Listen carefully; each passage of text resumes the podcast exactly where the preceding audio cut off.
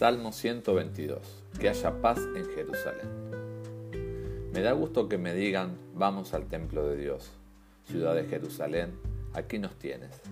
Ya llegamos a tus portones, ciudad de Jerusalén, construida como punto de reunión de la comunidad de Israel. Hasta ti llegan las tribus, todas las tribus de Israel.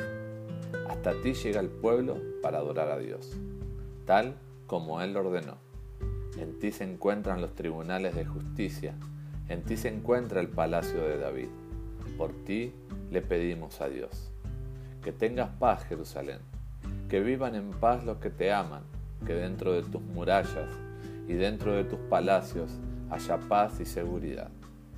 A mis hermanos y amigos les deseo que tengan paz y a ti, Jerusalén, te deseo mucho bienestar, porque en ti se encuentra el templo de nuestro Dios.